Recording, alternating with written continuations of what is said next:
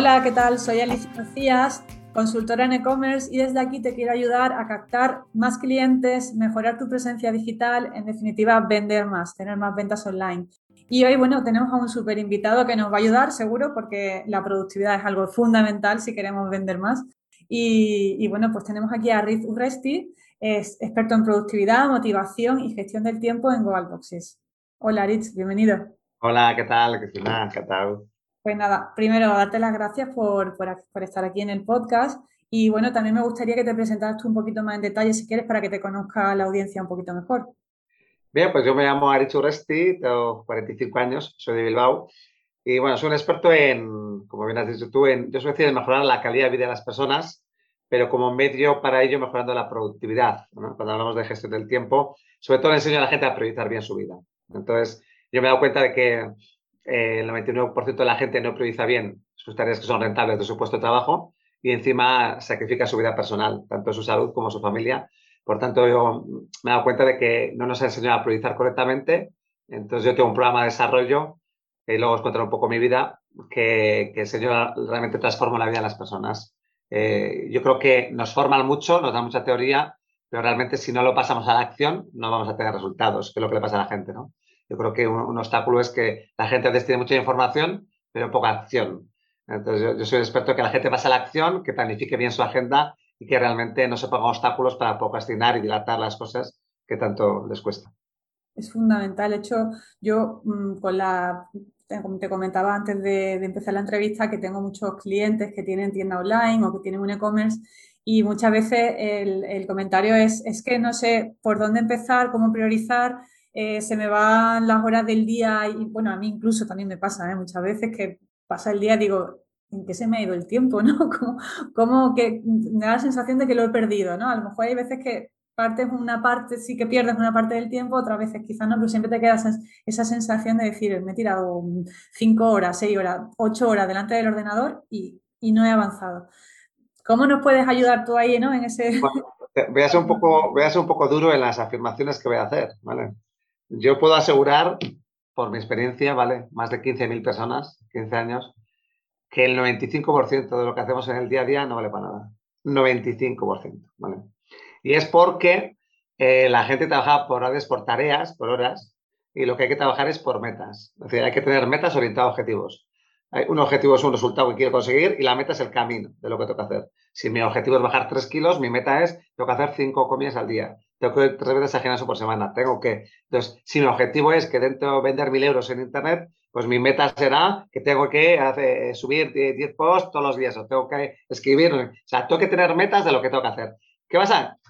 Yo lo que hago es que esas metas las divido en cajitas, que luego hablaremos de metodología, entonces, que son pequeñas acciones consecutivas para conseguir resultados. Entonces, le enseño a dividir metas en cajitas pequeñitas para que eh, el cerebro, cuando tiene que pensar, tiende a dilatar y procrastinar. Entonces, si le llevamos acciones que no tenga que pensar, automáticamente lo que hacemos es le enseño a meter cajitas en su agenda, a protegerlas, no son concretos. Como le hemos puesto unos tiempos, sabemos lo que nos va a llevar. Por tanto, la gente ya se centra, se focaliza y entonces eh, eh, somos capaces de que la gente realmente dedique tiempo a lo que tiene que dedicar. Porque realmente el 70, 60, 70% de nuestra agenda tendría que ir dirigido a metas. Hoy en día la gente no tiene más de un 10% de tareas que van dirigidas a metas. Somos más reactivos en el día a día y entonces el que, el que maneja nuestra vida es nuestro subconsciente. Y el, subconsciente va a buscar siempre el día a día, ese día a día que, tiene la sensación de no haber hecho nada.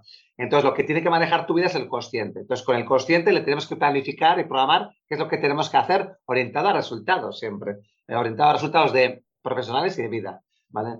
Yo me encuentro que la mayoría de la gente tiene su salud abandonada, su familia, sus hijos, siempre ponen eh, el trabajo por delante de su vida personal. Es algo que por, por educación, por cultura, nos han enseñado, ¿no? Nos han enseñado a, estudiar 30 años para trabajar otros 30 y no nos han enseñado a cuidar nuestra salud ni, a nuestros hijos. Entonces, y luego en la parte profesional, curiosamente, la gente justifica su vida, su ausencia de vida personal por su parte profesional, porque el éxito que nos han vendido es que que tener éxito profesional. Entonces, al final, la gente no se da cuenta que encima el 95% de lo que hacen no es rentable, por tanto, ese tiempo se lo quita su vida personal. Entonces, yo te digo, joder, tienes un follón de la leche. O sea, por lo que quitas tu vida personal piensas que eres bueno, sí, puedes trabajar muchas horas comprometido, eh, laborioso, pero resulta que yo te enseño que no es productivo porque no va a resultados. Entonces, yo normalmente trabajo seis, ocho meses con la gente y a la gente le triplico, cuatriplico la facturación en poco tiempo y resultados. ¿Pero por qué? Porque le enseño a priorizar correctamente, sobre todo eh, hay que meter cajitas de alta rentabilidad en la agenda, de alta rentabilidad. Tenemos como cinco tipos de, tareas en el día a día, que son eh, las tareas de alta rentabilidad, tareas de baja rentabilidad, imprevistos, interrupciones y delegables. Entonces tenemos que saber acotar muy bien cada, cada, cada tarea para proteger muy bien sobre todo las de alta, que son las claves de, los resultados. ¿Qué pasa? Que yo hago un registro diario de lo que hace una persona durante una semana, tengo esto de miles de personas, y la estadística es que nadie tiene más de una hora rentable a la semana. Nadie. Nadie es nadie, ¿eh? Trabajo con todo tipo de empresarios, ¿eh? Todo tipo de personas, autónomos, cualquier persona. Nadie. Entonces, cuando ves que nadie dedica más tiempo de una hora a la semana a tareas que son rentables, dices, hostia, tenemos un problema. Y encima tienes la sensación de haber estado trabajando todo el día o de haciendo cosas. Entonces ahí hay un problema.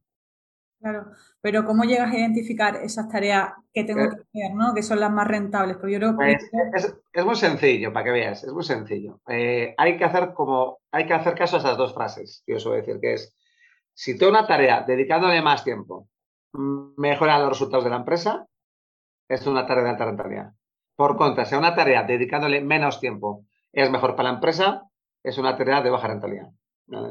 Eh, y aquí, ya que si quieres, luego nos metemos un poco en el e-commerce y, lo meto un poco ahí. Pero voy a, poner un ejemplo para que veáis. Tareas administrativas son todas de baja rentabilidad. Porque hacer facturas aumenta el resultado de la empresa, no. Cuanto menos tiempo le tenga que llegar, mejor. Y si tengo un problema informático que me lo haga, mejor. ¿Vale? Un seguimiento de cobros es una tarea de baja rentabilidad, porque, teóricamente no lo tendría que estar haciendo, porque ya lo tendría que cobrar. Un seguimiento por supuesto, sí. Eh, por ejemplo, en el tema digital, ¿vale? La ejecución de la parte digital, la ejecución, es, baja rentabilidad. Pensar la ejecución es de alta rentabilidad. Yo, por ejemplo, trabajé con la compañía de seguros digital más, más importante del mundo, les estuve trabajando con los trabajadores y había una, chica que, le costaba entender esto y decía, no, porque mi trabajo es súper importante, porque si yo no, yo no, no. Tú, el, el, tú saber qué cambiar de la web para que haya mejores resultados es de alta, pero el cambiarlo no. Claro. Eh, el cambiarlo es delegable y lo puede hacer otra persona. Entonces, le separé eso, entonces empezó a separar y se dio cuenta que, efectivamente se puede delegar y empezamos a delegarlo. Entonces, tú estás pensando, que tú eres buena pensando en qué cambiar. Es como, imagínate que tú, ¿no? Eh, tú, tú, eres buena eh, asesorando lo que tiene que hacer uno, pero no haciéndoselo. Entonces, no, yo te digo lo que tienes que hacer, otra persona lo, lo, haría. Entonces, déjame que mi tiempo esté invirtiéndote en las cuatro o cinco cosas que tienes que cambiar. ¿Vale? Luego ya la ejecución lo puede hacer otra persona o, Entonces, esa es la, diferencia. Las de alta rentabilidad son, ¿a qué, siempre hay que hacer esto. Si yo a esta tarea le dedico más tiempo, ¿es mejor o peor para la? ¿Vale? Y, si yo a esta le dedico menos tiempo, ¿es mejor? Baja rentabilidad. Ese es el concepto de alta y baja. ¿Vale? Y hay que hacer, pues con las 100 tareas que tenemos en el día, una por una. Entonces, yo suelo tener un, un, ejercicio, ¿vale? Que lo que suelo hacer, sí que esto puedo compartir aquí, eh, que lo que hago es eh, un registro durante una semana de todo lo que haces, se clasifica en tareas de alta rentabilidad. Dentro de las de alta rentabilidad hay dos tipos. Las AR1 que llamo yo y las AR2 son las tareas de alta rentabilidad tangibles e intangibles. dentro de las de alta, yo todavía con las cajitas divido en dos. Son las que están más cerca del resultado y las del comienzo. Es decir, en un proceso de venta, por ejemplo, hacer una, eh, una primera llamada, un primer listado, hacer un guion, hacer, todo eso todavía es una R2. Cuando ya estoy entregando el presupuesto y haciendo un seguimiento de presupuesto, será una R1. Es decir, cuanto más cerca de resultado esté la cajita esa, esa es la más AR1, por decir una manera. Entonces, si no hay una R1, las AR2 no valen para nada. El concepto es, si no hay R1 en mi agenda, si yo no hago el seguimiento del presupuesto, todo el trabajo que he hecho de hacer el presupuesto, hacer la visita, ha valido cero. Entonces, ¿qué pasa? Que a la gente les sé diferenciar muy bien AR2 y AR1. Tiene que haber AR1 en tu agenda. Si no hay AR1 en tu agenda, todo lo que vas a hacer se va a quedar en nada. Entonces, claro, cuando yo he enseñado a ver a la gente que no hay R1, porque las R1, la única manera de que existan en tu agenda es planificándolas, el 90 y pico por ciento de la gente no sabe planificar y no planifica bien. Y, como no sabe lo que es una R1, tampoco lo mete en su agenda. Entonces, si no las metes en tu agenda, no va a haber eh, AR1. Esto significa, por eso el 90 y pico por ciento de lo que hacen las personas no van a resultados. Es decir, yo podría demostrar perfectamente, ¿vale? A nivel mundial que el 85% de las horas que se trabajan no son rentables. Es decir, no es que no sean rentables, es que si las quitase del horario de trabajo no pasaría nada, nada. ¿Vale? Porque uno, uno piensa que todas las tareas que hace tienen algún valor. No, no. Hay tareas que valen 0, menos 5 euros, otras 100. Entonces, lo que tenemos que tener claro es que si yo no hago una R1, las AR2 que aparentemente son de alta rentabilidad valen 0. Entonces, es peor que una de baja rentabilidad. Porque una de baja rentabilidad igual vale 5 euros. Pero la R2, si no hay R1, vale 0. Entonces, claro, cuando yo empiezo a coger, he formado a, multinacionales de todo tipo, ¿no? En Everest, en, en, Segur, en todo tipo de empresas, claro, yo les hago un registro durante una semana lo que hacen y, eh, eh, y además les hago decir, bueno, vete diciendo, tía, entonces pone 0, 0, 0, cada uno va diciendo 0. O sea, no tienes más 0, 0, 0, 0. Pero claro, eso me ha pasado en todas las empresas, en todo tipo, en todas las personas. Entonces, claro, les hago ver que trabajan 15 horas al día y cero de alta rentabilidad, cero, media hora, 20 minutos. Entonces, esa es la clave para tener resultados. Que haya, tiene que haber unas 15 horas de alta rentabilidad a la semana. 15 horas. Eso te iba a preguntar, ¿cuántas horas recomiendas ¿no? de alta Unas 2, 3 horas al día, ¿vale? Luego, luego en tu día a día tendrá que haber eh, gestión de interrupciones, eh, horas para imprevistos, baja rentabilidad, cosas que tienes que hacer. Pero de alta, de alta rentabilidad tiene que haber eh, pues dos o tres al día.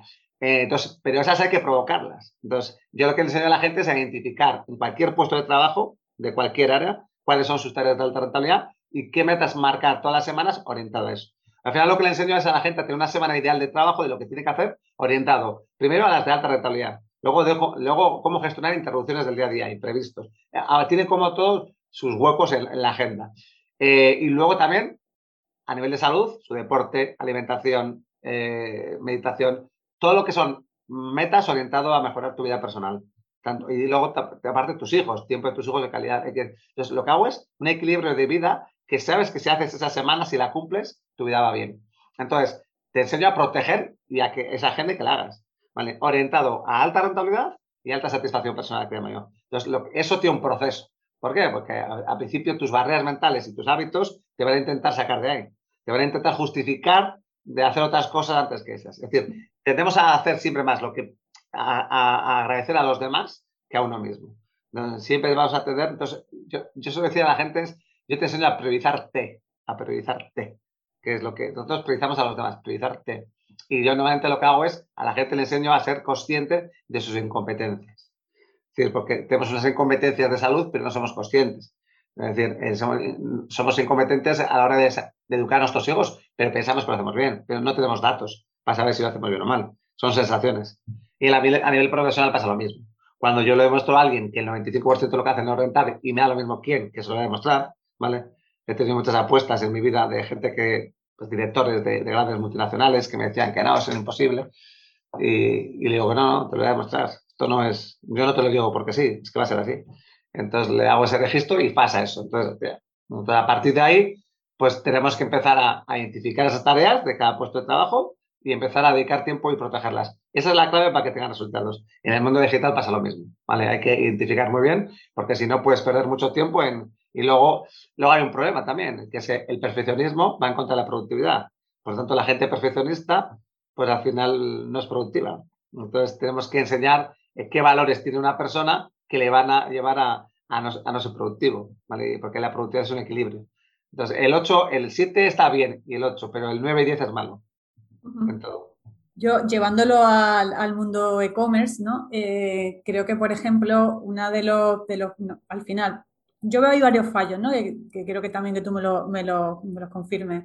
Uno, el que no delegamos, ¿no? Yo creo que esa es una parte muy importante que tú has comentado, que yo siempre digo zapatero a tus zapatos. Eh, si tú no sabes hacer campañas en publicidad, no pierdas un día haciendo campañas que además luego no te van a funcionar. Te las va a hacer mucho mejor una agencia experta, ¿no? Una persona o un freelance que, que sepa. Entonces, muchas veces no delegamos porque, porque no tengo presupuesto, pero yo creo que también eso es un error, ¿no? Porque si yo no tengo presupuesto, lo hago yo, pero no tengo resultados. Entonces, al final, si yo se lo delego a alguien que sabe, va a tener mejores resultados, ¿no? Eso también al final influye. Es así, es decir, hay una pescadilla que muerde la cola que la gente dice, es que no tengo dinero para contratar a una persona. Yo le digo, ya, es que nunca vas a tener dinero porque si no estás haciendo las tareas que son rentables y estás haciendo las de baja rentabilidad para ti, pues al final nunca vas a tener dinero. Entonces, la única manera de cambiar eso es justamente protegiendo un poquito más las de alta rentabilidad y cuando tú ves que si dedicas más tiempo a esas, te va a ir mejor tu negocio, tienes que delegar lo que tú no sabes o no, o, no eres bueno. Y entonces esto es así. La delegación es un medio que es necesario. Eh, es que es una obligación. pero hasta en tu casa también, ¿eh? tienes que delegar cosas. Eh, yo, yo decía a la gente, no, es que no tengo el dinero. Pues yo, pues cómate la rumba para que vas la aspiradora y tú ese tiempo estás con tu hijo. Y la gente dice, no, es que es cara, no, caro es que tú estés una hora todos los días pasando la aspiradora y no estás con tu hijo. Eso es caro. ¿vale? La gente no valora su tiempo cuánto vale. ¿No? Entonces, yo suelo decir que la gente no, la gente no valora su tiempo por una sencilla razón, ¿vale? Yo, yo, a la gente siempre le digo, ¿me puedes decir cuánto vale tu hora de trabajo? Es lo primero que tiene que calcular, que tiene que saber la gente o poner una, un tiempo, una hora, ¿no? Eh, la gente que empieza te dice, ¿yo cuánto, cuánto quiero que valga mi hora de trabajo? Entonces, a partir de ahí yo te digo, vale, pues si quieres que valga 20, 25, 30, lo que quieras, ¿vale? Yo a la gente le digo, ¿cuántas horas te has dejado robar hoy por alguien? Venga, ¿cuántas? ¿Dos, tres? Hago una pregunta. Si esas personas en vez de dinero, o sea, tiempo, te hubiesen robado dinero, ¿cuánto, cuánto dinero te hubieses dejado robar? Y digo, ¿te hubieses dejado robar dinero o no? Entonces, ¿por qué si nos dejamos robar tiempo y no nos dejamos robar dinero? Es porque el tiempo es algo intangible, mientras que el dinero es algo tangible y el, tiempo es algo que parece que es ilimitado. Yo suelo decir que pensamos que somos inmortales, mientras que el dinero es algo tangible y escaso. Entonces, a lo escaso lo hacemos, nos hace daño y lo tangible, lo intangible no, que es el tiempo.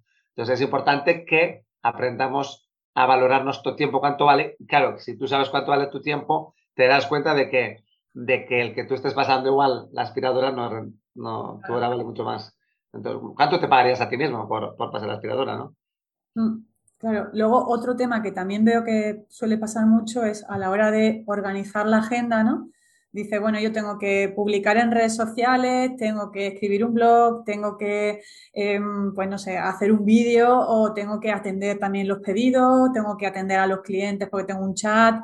Entonces, mm, creo que también un, problema que suele pasar ¿no? en, el, en el mundo e-commerce es que no sabemos organizar la agenda, ¿no? Que, que, estamos intentando un poco a todo, se nos va mucho tiempo en redes sociales y olvidamos que hay otras tareas que pueden ser más, como tú decías, más rentables hay que, hay que, cada cosa, eh, hay una cosa para que lo entienda muy bien la gente, ¿vale? Eh, si yo a la gente le empiezo a dar fruta de diferentes tamaños y diferentes calidades y les digo, venga, quiero que diseñéis cajones para meter toda la fruta bien, las de buenas y las malas.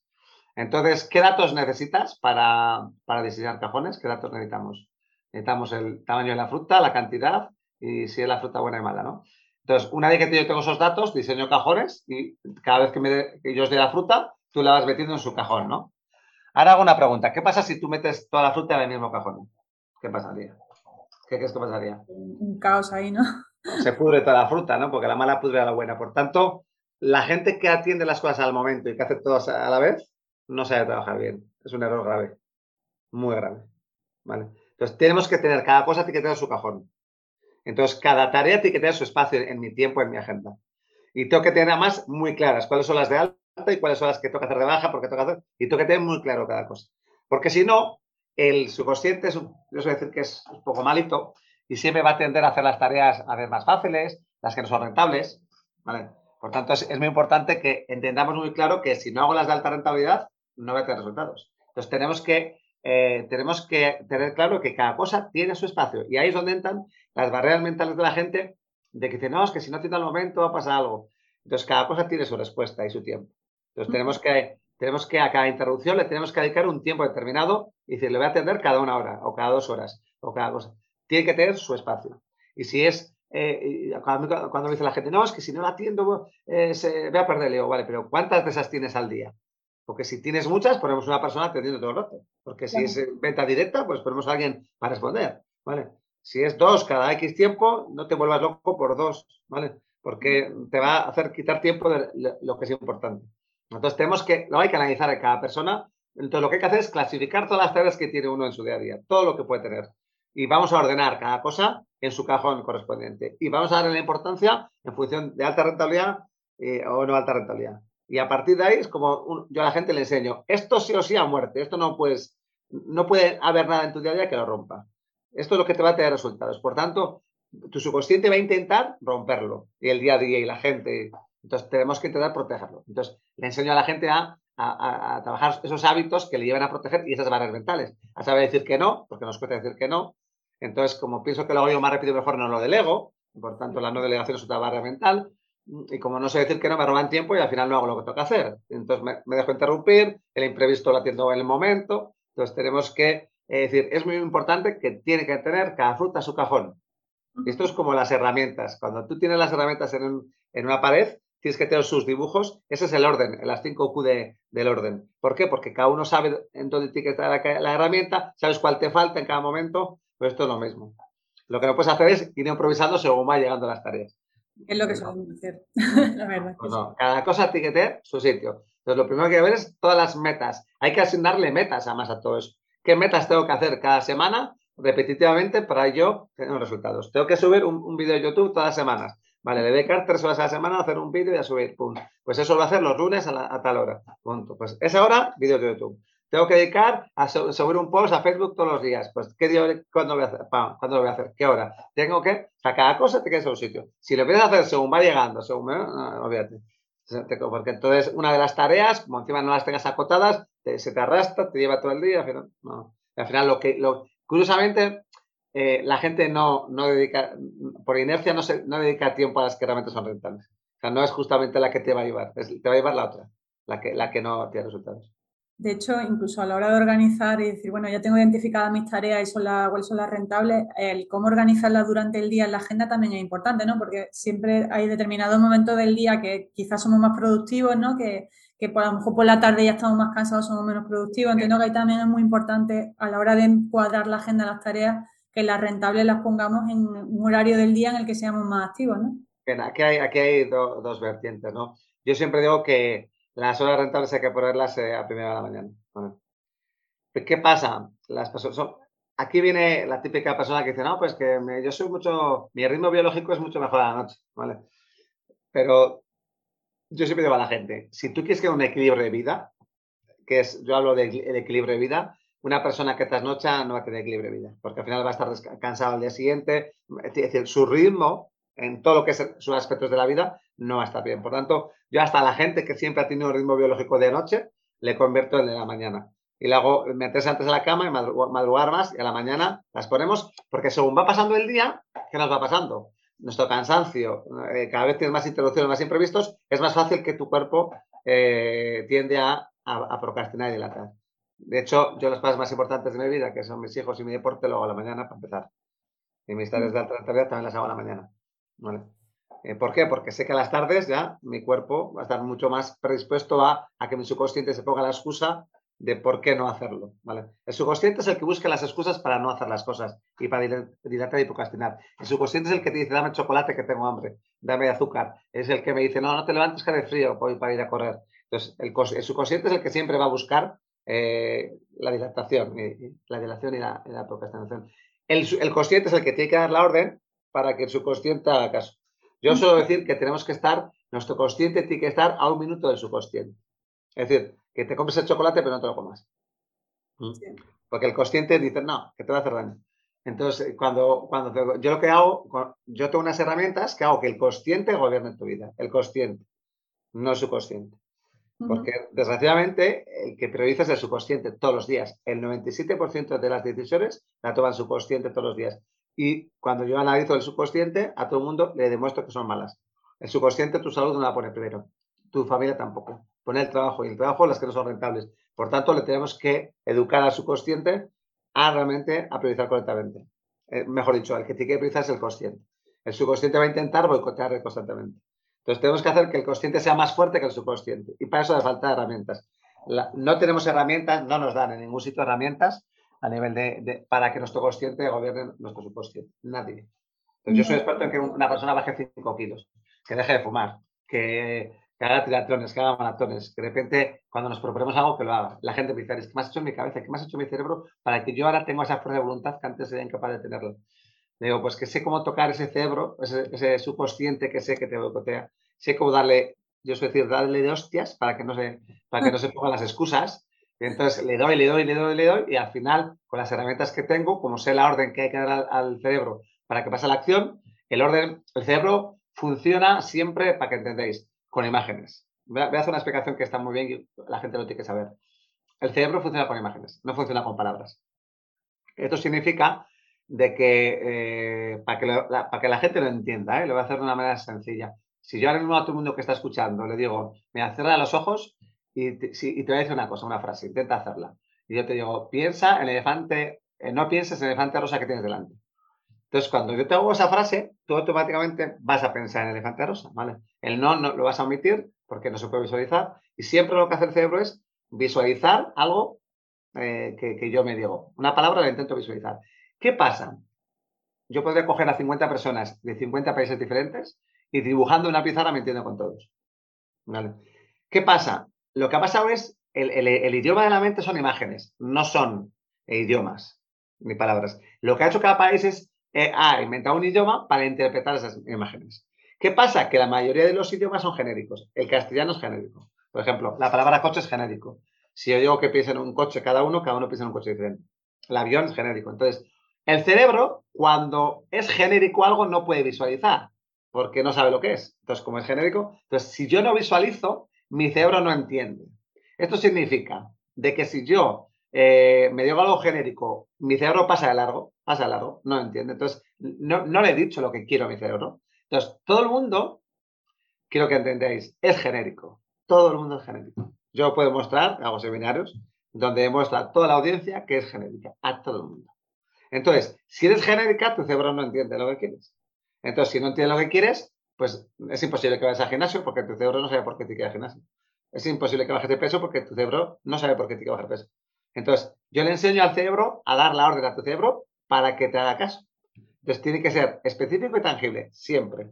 la metodología de las cajetas se basa en específico y tangible, que es lo que hace que tu cerebro es, como el idioma del cerebro para pasar la acción. Entonces, es como si estuviésemos programando un ordenador en un idioma que no sea correcto. Pues el idioma que sé que patentado por una manera es el idioma del cerebro, que es lo que hace que tú, cada vez que digas eso, pasa la acción. Y curiosamente, eh, yo investigando en estos 15 años, yo me di cuenta de por qué nadie sabía priorizar bien, por qué a todo el mundo le pasaba lo mismo. Y era porque a nadie nos han educado en el idioma del cerebro. Nos han educado en idiomas, en general. El idioma más que, más imágenes tiene es el chino, pero los demás son muy genéricos. El castellano es muy genérico. Entonces, en el genérico no entendemos. Y esto en la venta es fundamental. Por eso, cuando se hace, por ejemplo, marketing digital, tenemos que, los mejores anuncios que hemos visto en la tele siempre ha sido, no sé si tengas el Fairy, ¿no? Eh, el Fairy lo que te dice es, te pone tres mesas y te dice, te dice, no, es más caro, pero es que, es que fría tres, tres mesas más que una, por tanto, lo que te está diciendo que es barato, ¿vale? Porque tiene más alcance. Entonces, te lo lleva muy específico. Cuando es un anuncio genérico, el cerebro no lo, no lo, no lo introduce porque no lo entiende. Y entonces, la venta siempre tiene que ser con específico y tangible. Si ponemos cosas genéricas, la persona que tienes delante no se va a identificar.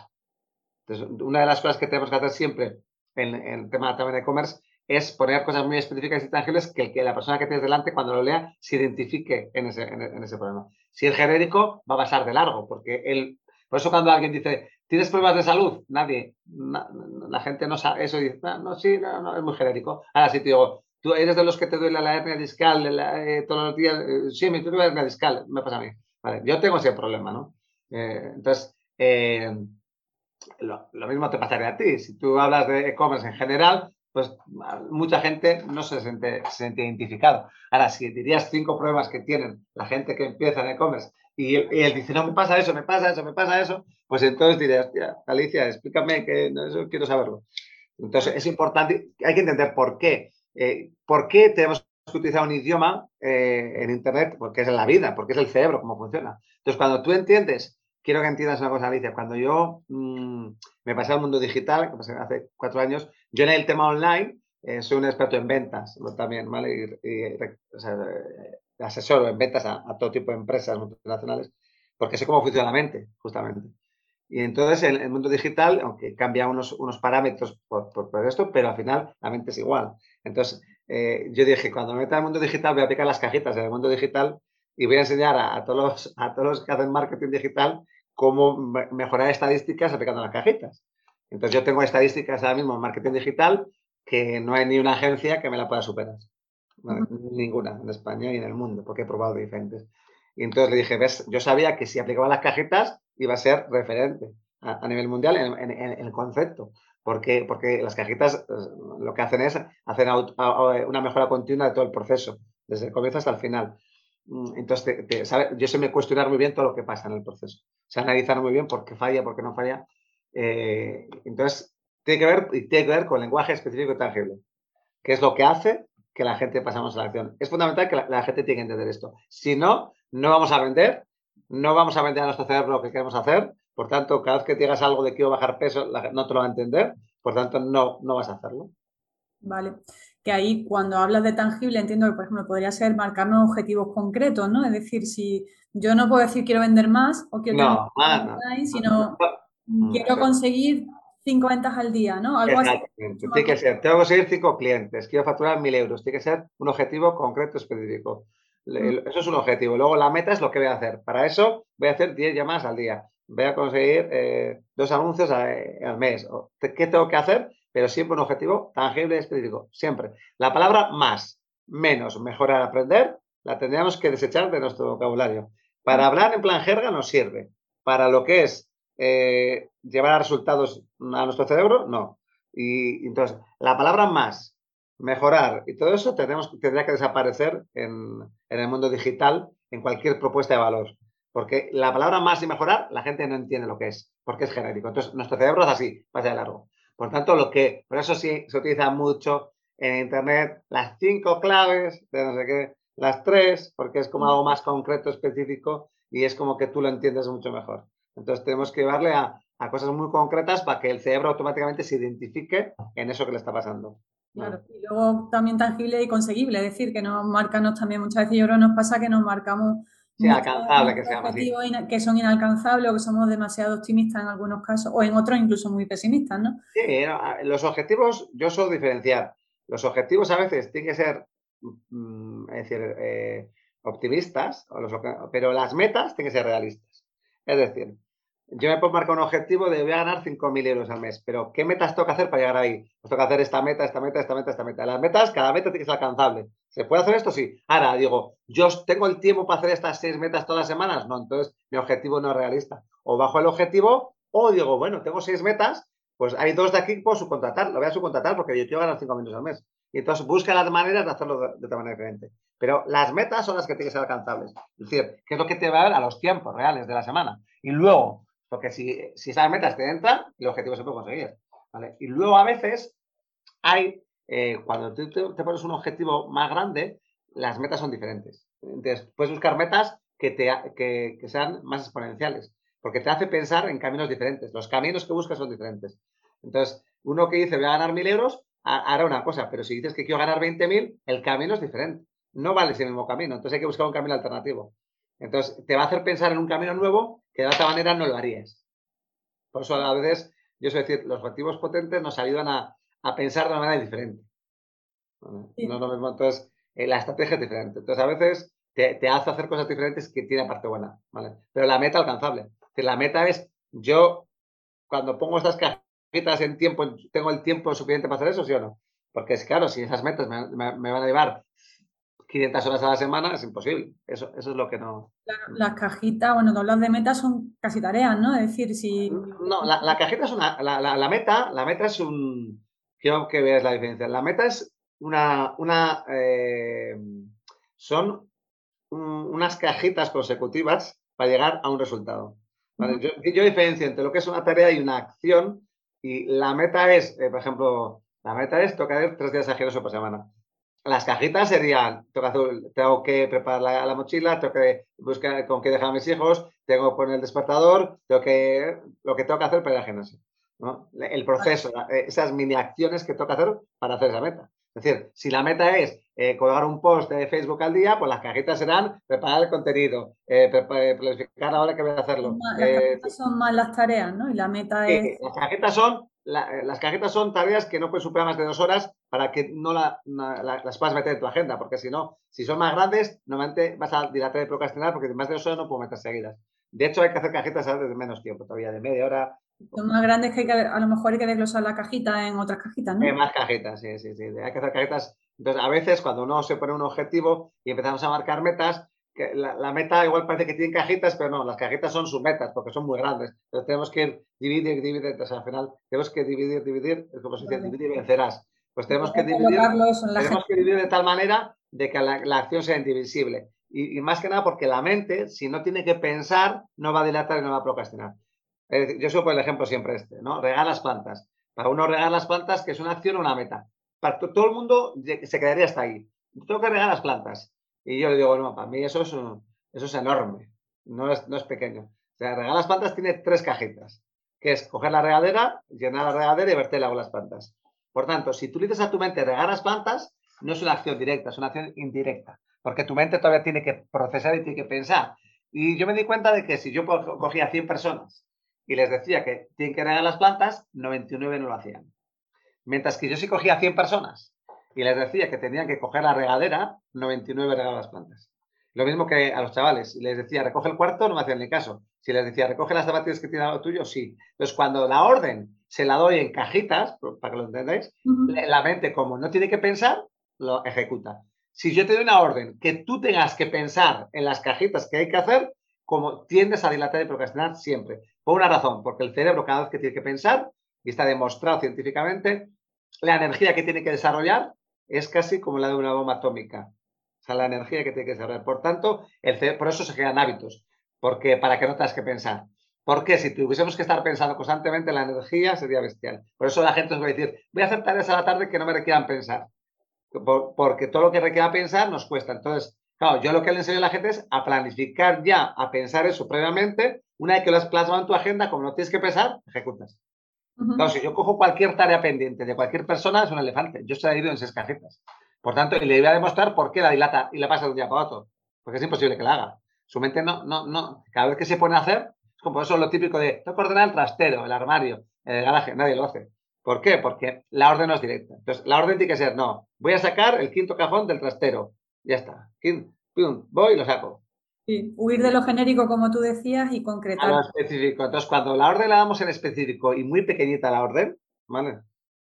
Pues eh, tu cerebro, como no tiene que pensar, le, ejecuta, aumenta un mil por cien la, posibilidad de hacer. Eso es así, está demostrado. Además, se puede demostrar perfectamente cualquier persona. Como si yo le meto cajitas en su vida y, por otra parte eh, le meto tareas, la diferencia es, va a ser abismal en la ejecución. Todo se demuestra muy bien. Entonces, es fundamental que la gente entienda eso. Y esto pasa lo mismo en el e-commerce, si quieres, pasa lo mismo al revés. Si tú quieres que alguien compre, tienes que hacer que sus cajitas de ejecución sean fáciles, porque si le haces pensar, va a entender a escapar. Entonces, le tenemos que facilitar la compra para que las cajitas sean sencillas y fáciles y no hay obstáculos. Porque si hay obstáculos, automáticamente escapo. mi, cerebro cuando ve algo que tenga que pensar, automáticamente dice, uff, tiene que ser de la manito. Por eso cuando entiendes cómo funciona la mente, lo aplicas a cualquier área de la vida. Y, la profesional es fundamental si quieres tener resultados. Si no es tangible y específico, la gente, mira, hay un tema para que lo entiendas, que si ahora mismo la gente no está escuchando y le hago un, reto, a que no es capaz de poner 20 beneficios tangibles que aporta su producto o su servicio a la sociedad. 20 beneficios tangibles. ¿Vale?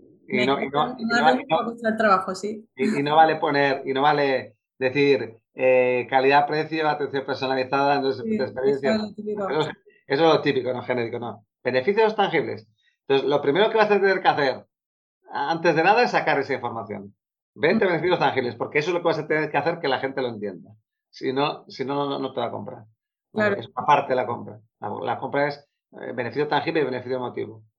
Entonces tenemos que ver, la gente tiene que saber por qué tiene que comprar eso, qué beneficios le va, tangibles le va a aportar.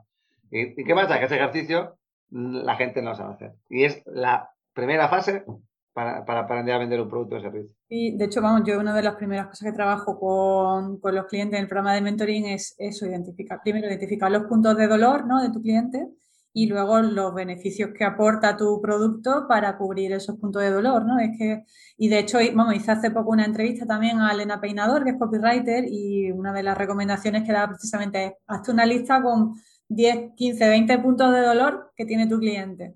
Y luego piensa cuáles son los beneficios de tu producto para cubrir esos puntos de dolor, ¿no? Eso yo creo que también es fundamental a la hora de...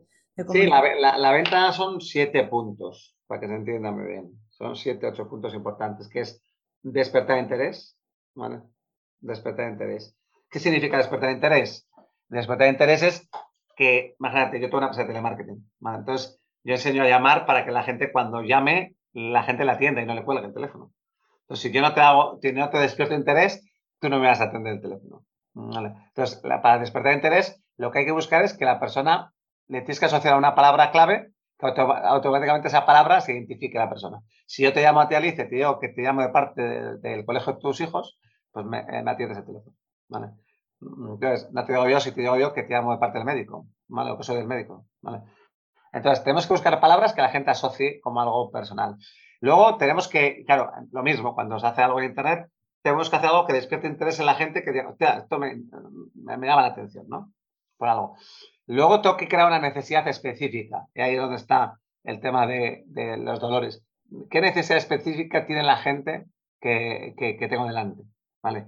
¿Qué pasa? En la necesidad específica, y aquí es algo que la gente no lo hace bien, hay que escuchar. Hay que escuchar. O sea, porque yo tengo que escuchar. Yo te estoy vendiendo una prótesis de cadera y resulta que tú no tienes nada en la cadera. ¿Me entiendes? Resulta que me estás diciendo que tu problema son los hombros. Pues entonces no te estoy escuchando. ¿Vale?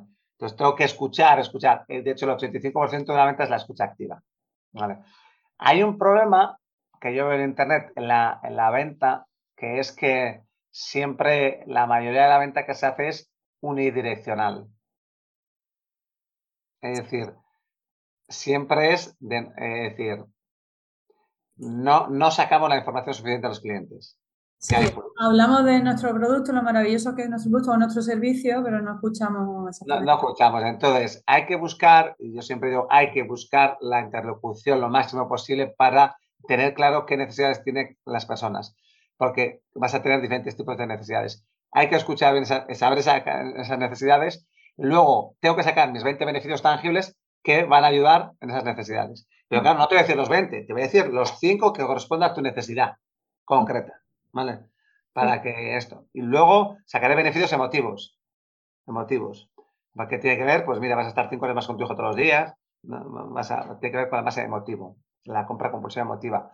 Y luego me toca anticipar a obstáculos que van a poner la gente. ¿Qué obstáculos va a poner una persona de por qué no, no haría esto? Luego, no solo a veces anticiparme significa que yo voy a intentar rebatir cosas antes de, antes de que, y luego sacar obstáculos. A veces hay que poner qué obstáculo te impediría hacer esto. Y el cierre. El cierre es llevar a una acción de, de compra, decir, ¿qué lo quieres blanco o negro? ¿Vale? O qué Eso, eso, ese proceso hay que aplicarlo en cualquier venta, en cualquier venta. Una venta, venta yo tengo una ingeniería naval, hemos vendido barcos, ferries y circos petroleros, pero y vendo todos los días programas de desarrollo, o sea, o lo que sea, enseño a la gente a vender cualquier cosa.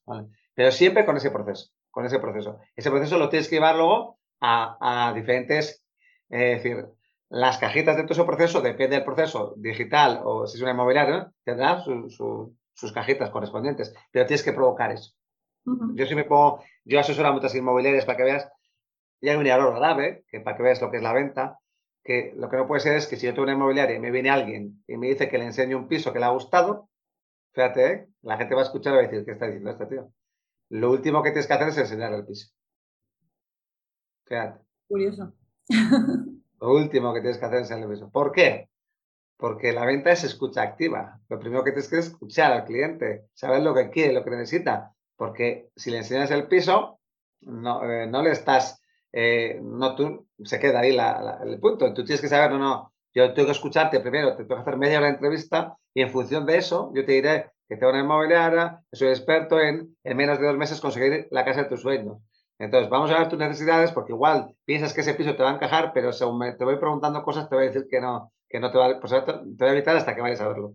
¿vale? Y en función de lo que me digas, te buscaré ya tres o cuatro que creo que te pueden encajar y encima te, te, te, haré ver los beneficios que yo te voy a aportar a nivel de pedirte un crédito porque veo que no vas a tener el suficiente, te voy a decir, ah", te voy a, entonces ya me, voy a empezar a vender mis beneficios, pero claro, si directamente te enseño el piso, no estoy sacando información, que la, la esto un poquitín, error. Por tanto, yo lo que hago es que la gente la hago que, que haga, haya menos visitas y más ventas.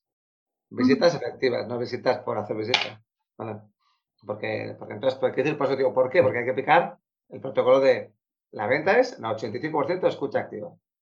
Entonces yo le digo, a ver, dime, dime, dime qué necesidades tiene el cliente si no has escuchado, si no has preguntado. Has preguntado cuatro cosas.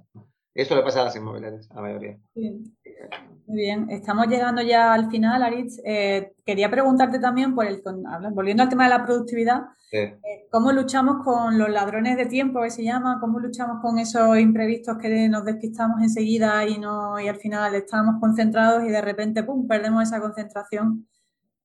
Yo, pero ahí es, eh, tiene que ver con un tema de, de romper barreras mentales, de tener claro que si yo me pongo a hacer una hora una cosa, toca apagar el teléfono, toca apagar los emails, tengo que buscar protecciones para que no me interrumpan. Y luego yo si quiero ya, conectas el teléfono, conectas no sé qué. ¿Me entiendes lo que decir? Eh, esto es así. Es decir, yo siempre le digo a la gente, ¿qué pasa? Que, que cuando estás en la ducha coges el teléfono. Yo le digo, a veces vacío a la gente, ¿no? No, por eso Apple ha hecho el watch este para que te puedas meter con el teléfono en la ducha. Porque si no contestas, igual va a pasar algo. Yo a la gente le digo, ¿tú qué tienes ahí? ¿Un móvil o una bomba de relojería? ¿No? Porque parece que si no contestas va a algo. ¿No? Y entonces digo, ¿qué presión tienes, no? joder, deshazte de esa bomba ya. Entonces, ¿qué pasa? La, que el problema es que los imprevistos es que tienen en su hueco. Por ejemplo, un veterinario sabe que si le, va a llegar una o dos urgencias al día, tendrá que dejar huecos para urgencias. Mm. hago, un, ejemplo para que lo entendáis. Em, urgencias del hospital. ¿Son imprevistos o son previstos? Son previstos, ¿sí o no? Las urgencias de un, de un hospital son previstos. En su día habría un, hospital que de repente se dan cuenta que venía mucha gente de urgencias y dijimos, bueno, pues, ¿por qué vamos a hacer? Una sección de urgencias. Entonces ya la sección de urgencias ya no es una ya no es un imprevisto, es un previsto. ¿Me entiendes? Entonces, si tengo muchos imprevistos, pues hago una sección de imprevistos. ¿vale? Claro. Reservo a lo mejor un hueco al día, ¿no? O dos huecos al día. Para... saco huecos para eso. Luego tendré que cuestionar, ¿por qué, me sale, ¿por qué tengo ese imprevisto? Porque no llamé ayer a no sé qué, entonces tengo que, para reducir los imprevistos, hay que crear tareas repetitivas, hábitos. por ejemplo, un imprevisto puede ser que como no confirmo una cita, me cancela, al final se me cancela. Pues tendré que llamar, confirmar las citas todos los días. ¿Vale? Porque si no hago, entonces tenemos que buscar hábitos que nos lleven a reducir imprevistos. El problema de los imprevistos, hay dos tipos de imprevistos, imprevistos reales y no reales. Los reales son los que tú no puedes hacer nada. ¿vale? Los no reales son los que si tú hubieses hecho algo ayer, hace una semana, hace un mes, lo puedes haber evitado.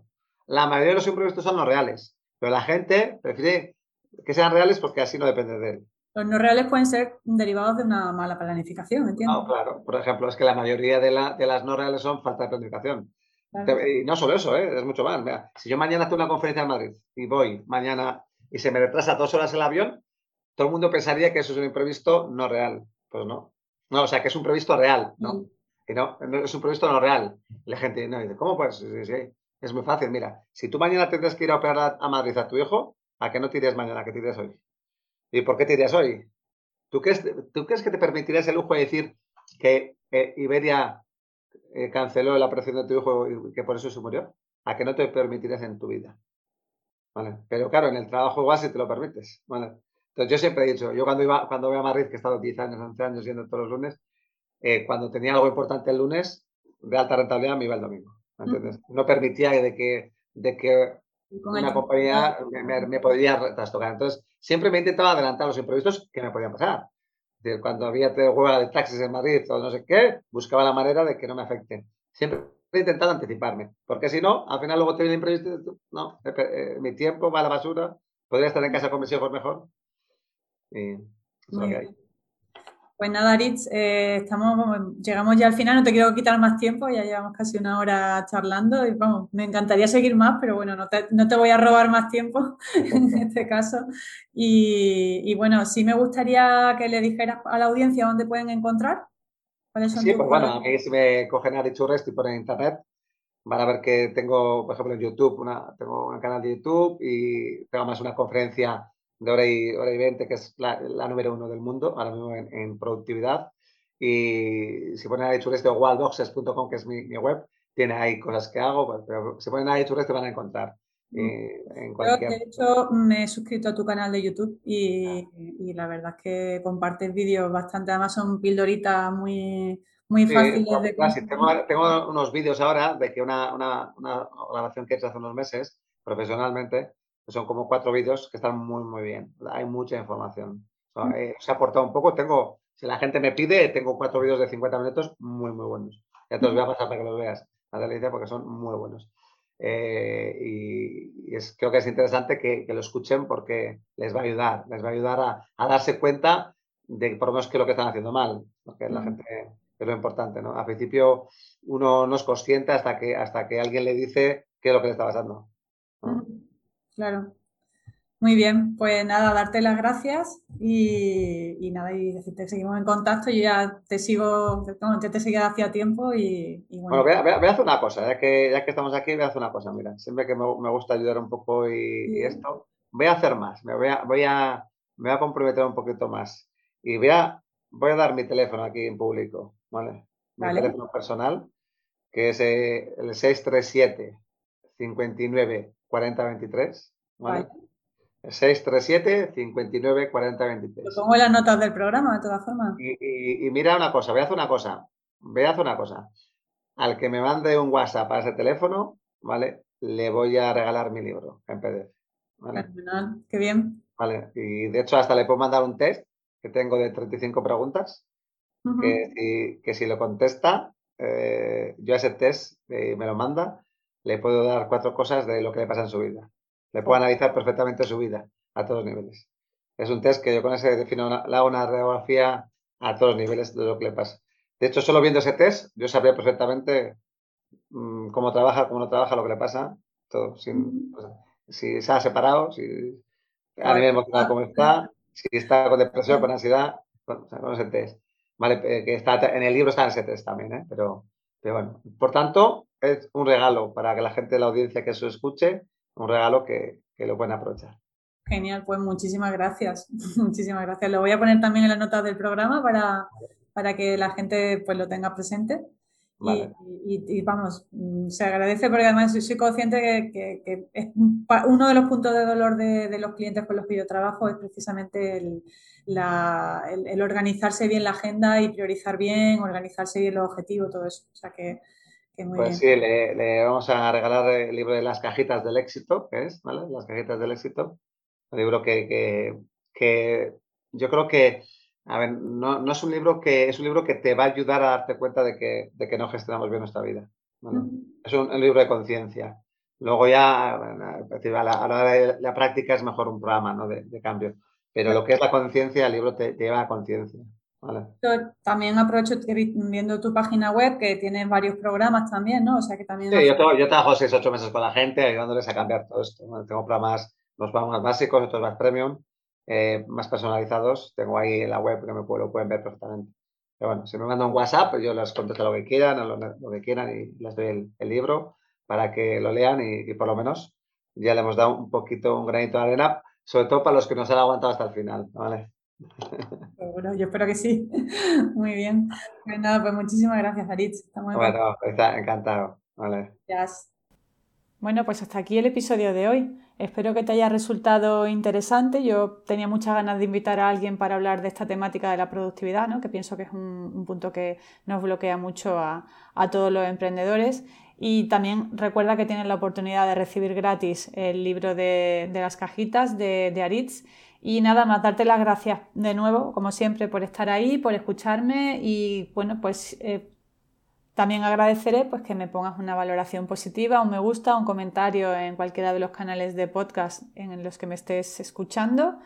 También te invito, como siempre, a seguirme en el canal de Instagram, que también hago directos de forma periódica y comparto también por ahí píldora formativa y nos podemos ver las caras a través de los directos. E invitarte también a que te unas al blog o a la comunidad de comercio efectivo porque también comparto por ahí mucho contenido que te puede venir bien para tu e-commerce. Así que nos vemos en el próximo episodio. Chao.